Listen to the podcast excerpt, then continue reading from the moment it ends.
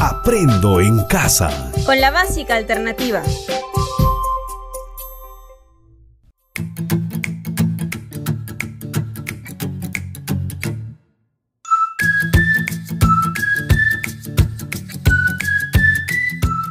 Hola, bienvenidos a una nueva clase de tu programa Aprendo en casa con la básica alternativa. Trabajaremos con todos ustedes la sesión número 55 en las áreas de matemática y desarrollo personal y ciudadano para el primer grado del ciclo intermedio. Esta sesión se llama Diseñemos la coreografía de una danza popular de las festividades más importantes de mi localidad. Ahora ponte cómodo para escuchar esta sesión. No olvides, ten a la mano tu cuaderno, hojas cuadriculadas, lapiceros, regla y colores para que anotes lo más importante y la música de la danza de la clase anterior. Así podrás desarrollar la actividad que hoy trabajaremos. Antes de iniciar, recuerda escribir el nombre de la sesión y la fecha. Para que tu experiencia de aprendizaje sea más participativa y puedas bailar, invita a tus familiares a participar en la clase. ¿Están listos? Empecemos.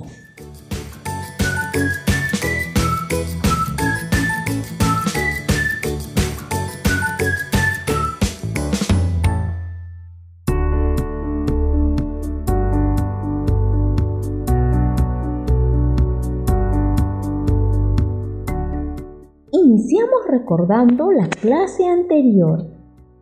Sí, cuénteme, doña Paula. Profesora, buenas tardes. En la clase anterior trabajamos la descripción de una danza que se baila en la festividad más importante de nuestra comunidad o del lugar donde vivimos. Excelente, doña Paula. Además, al finalizar le solicité que, con ayuda de su profesor, consigan la música de la danza descrita y ensayen los pasos y desplazamientos del baile, ¿verdad? Así es. Le cuento que en mi familia fue divertido bailar el carnaval Silulo. Nos ayudó a relajarnos, a realizar ejercicios en familia, algo que tanta falta nos hacía. Gracias, doña Victoria. Qué lindo bailar el carnaval silulo. Me recuerda a mis tiempos de estudiante, pues era la danza que más bailábamos. Arriba caballo blanco silulo, arriba caballo blanco silulo, qué lindo. ¿Ustedes creen que la matemática nos pone a bailar?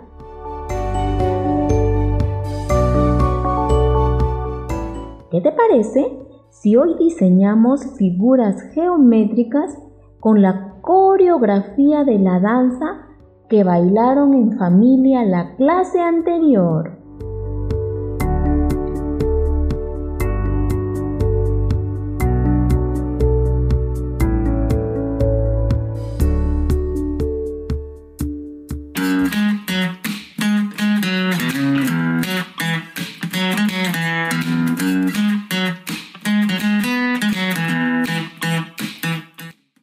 Recordamos a nuestros oyentes que la clase de hoy corresponde al primer grado del ciclo intermedio en la modalidad de educación básica alternativa. Continuamos. ¿Qué figuras geométricas conocen?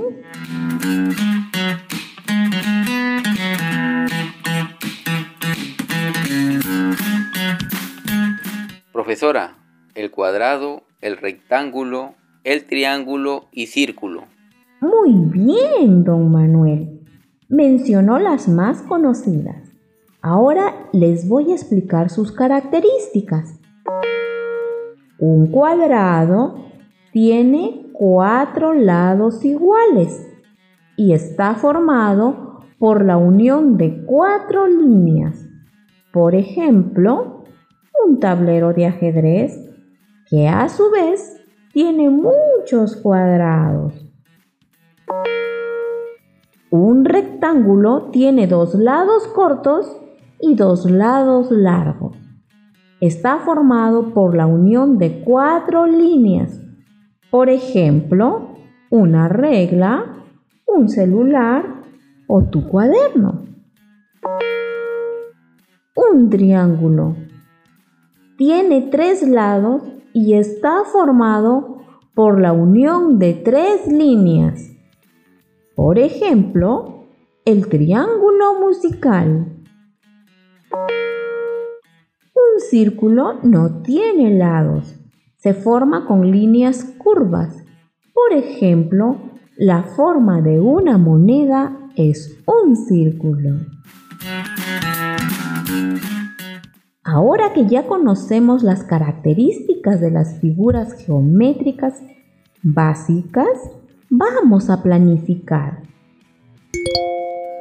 ¿Qué figuras geométricas diseñaremos para representar la coreografía de la danza que elegiste y bailaste en familia la clase anterior?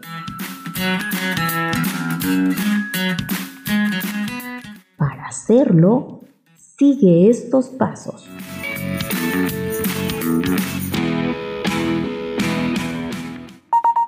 Primero, para el inicio de la danza, deben elegir la figura geométrica que formarán en la coreografía.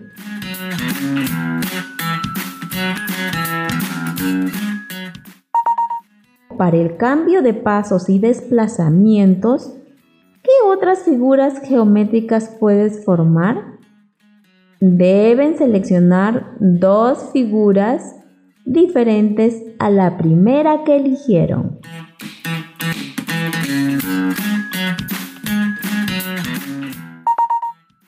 Tercero, para finalizar la danza, ¿qué figura geométrica pueden formar para despedirse?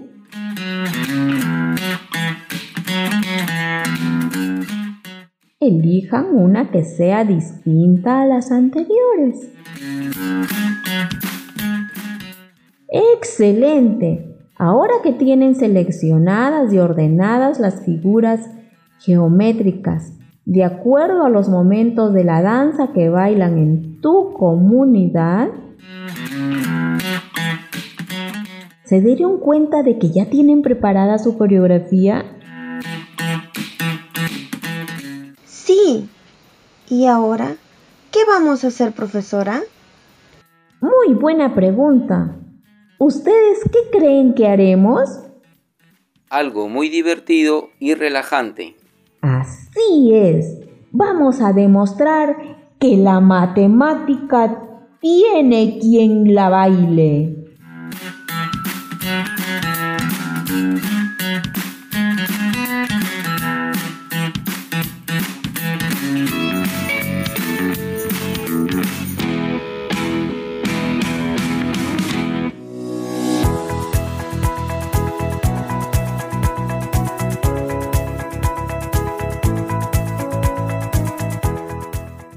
Recordamos a nuestros queridos oyentes que estamos trabajando la sesión número 55 de las áreas de matemáticas y desarrollo personal y ciudadano para el primer grado del ciclo intermedio en la modalidad de educación básica alternativa.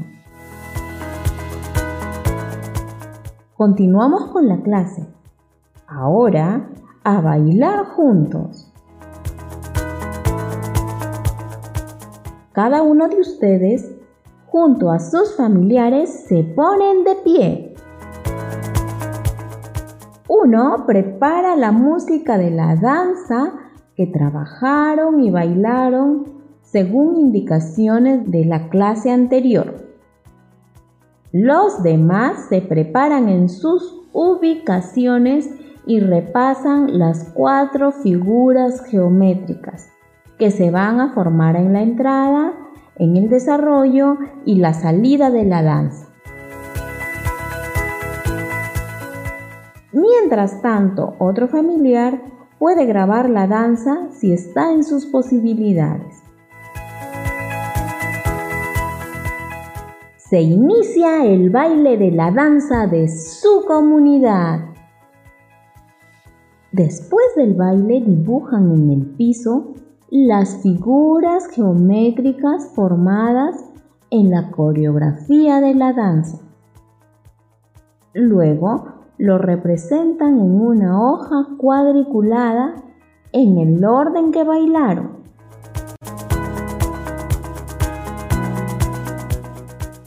Deben tener en cuenta las características de cada figura geométrica mencionada anteriormente. Si eligieron un cuadrado con una regla, miden 8 centímetros para cada lado. ¿Por qué? Porque un cuadrado se conforma por la unión de cuatro líneas iguales.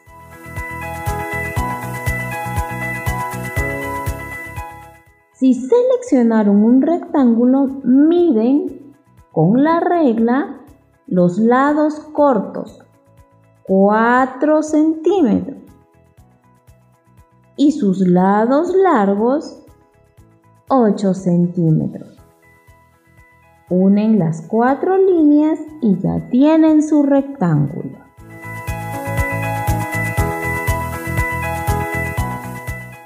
Si formaron un triángulo, en sus dos lados largos e iguales, miden para cada uno de ellos 8 centímetros. Y para la otra línea que es la base, miden 6 centímetros. Luego unen las líneas de los tres lados y ya tienen el triángulo.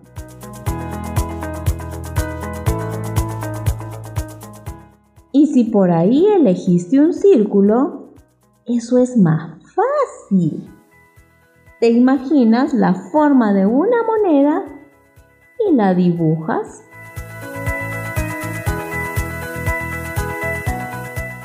Ya tienen diseñadas las figuras geométricas que utilizaron para preparar la coreografía de su danza.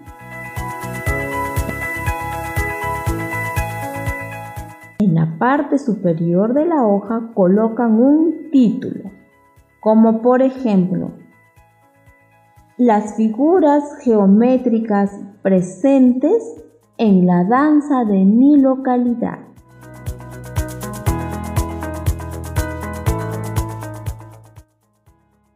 Para practicar lo aprendido, dibuja las figuras geométricas que puedes observar en la estructura de la casa donde vives.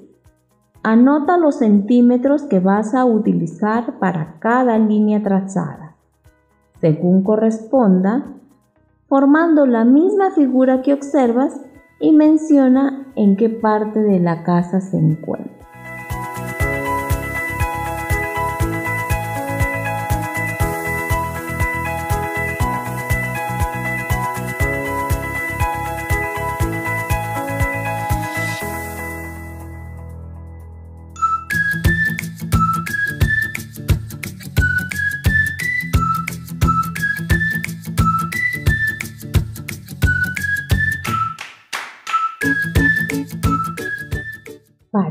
Finalizar nuestra sesión es necesario que reflexiones acerca de tu aprendizaje escribiendo en tu portafolio las siguientes preguntas.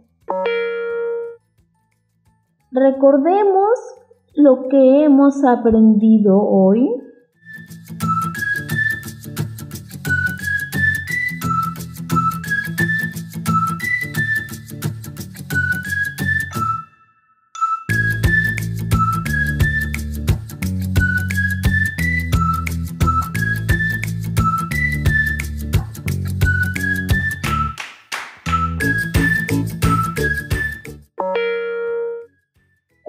Fueron tus logros en la clase de hoy?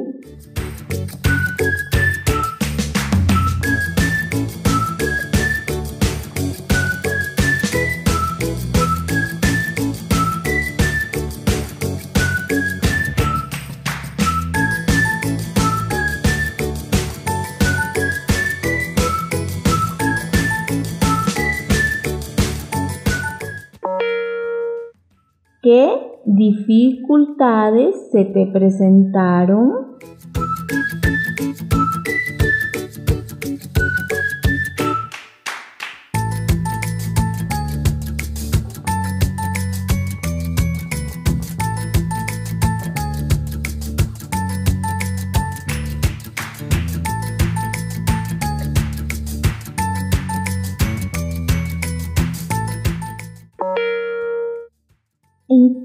Gustaría que tu profesor refuerce tu aprendizaje en la clase de hoy?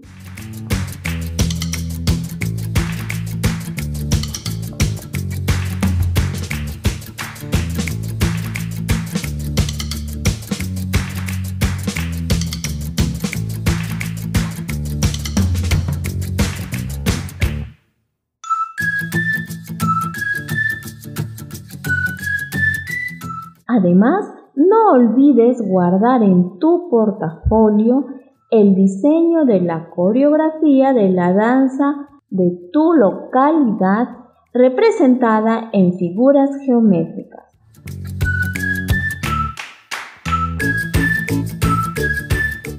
Para la siguiente clase, tener listo los siguientes ingredientes, porque vamos a aprender cocinando arroz, leche, canela, cáscara de naranja, leche condensada, pasas, vainilla y coco rallado.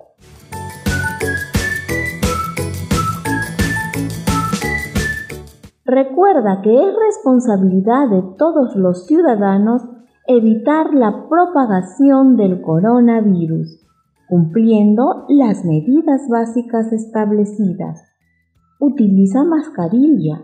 Lávate las manos con agua y jabón hasta el antebrazo por lo menos 20 segundos y mantén el distanciamiento social de 2 metros de distancia.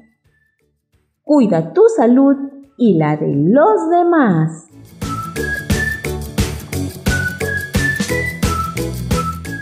Muchas gracias por escucharnos y te esperamos en la próxima clase de Aprendo en casa con la básica alternativa.